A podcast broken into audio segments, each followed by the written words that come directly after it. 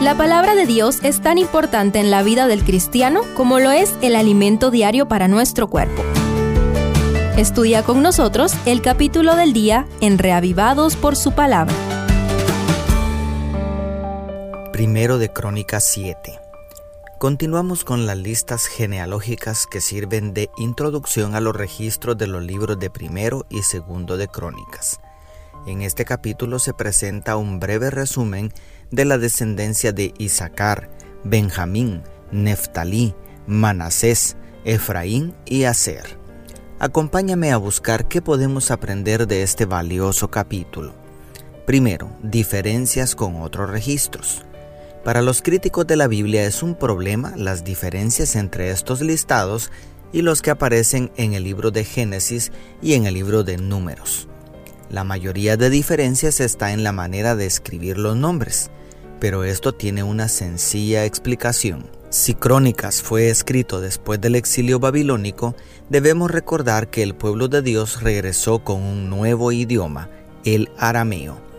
Esto explica las pequeñas variantes en la forma de escribir los nombres. Los judíos no volverían a hablar su lengua original por muchos años.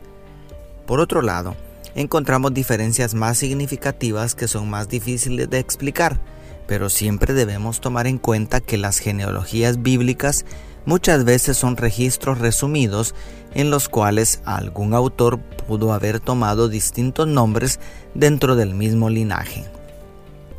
En pocas palabras, el registro bíblico es confiable y cada vez más evidencias arqueológicas comprueban la credibilidad del texto bíblico. ¿Cuánta confianza tienes tú en la Biblia? Muchas veces la actitud con la que nos acercamos a las sagradas escrituras es más importante de lo que solemos imaginar.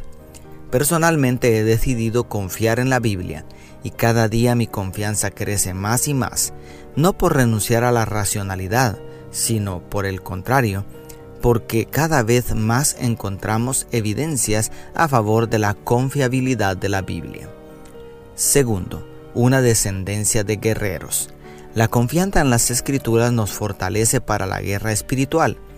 Pero una de las cosas interesantes del texto bíblico aquí es cómo Dios convirtió en una bendición los pecados de la descendencia de Israel. El registro inspirado no oculta los pecados de los hijos de Jacob respecto a la poligamia. La mayoría tuvieron muchas esposas y muchos hijos, pero esto permitió que cada tribu proveyera de una buena cantidad de soldados para el ejército que ejecutaría los juicios divinos contra las naciones cananeas para tomar posesión de la tierra prometida. Este es el aspecto que destaca este capítulo cuántos guerreros engrosaron el ejército de Israel de cada una de las tribus mencionadas. Trasladando esto al terreno espiritual, ¿estamos nosotros aportando soldados para el ejército celestial con nuestra descendencia? Lo más importante quizá no es cuántos hijos tenemos, sino preguntarnos si van a engrosar las filas de Cristo o las filas del ejército de las tinieblas.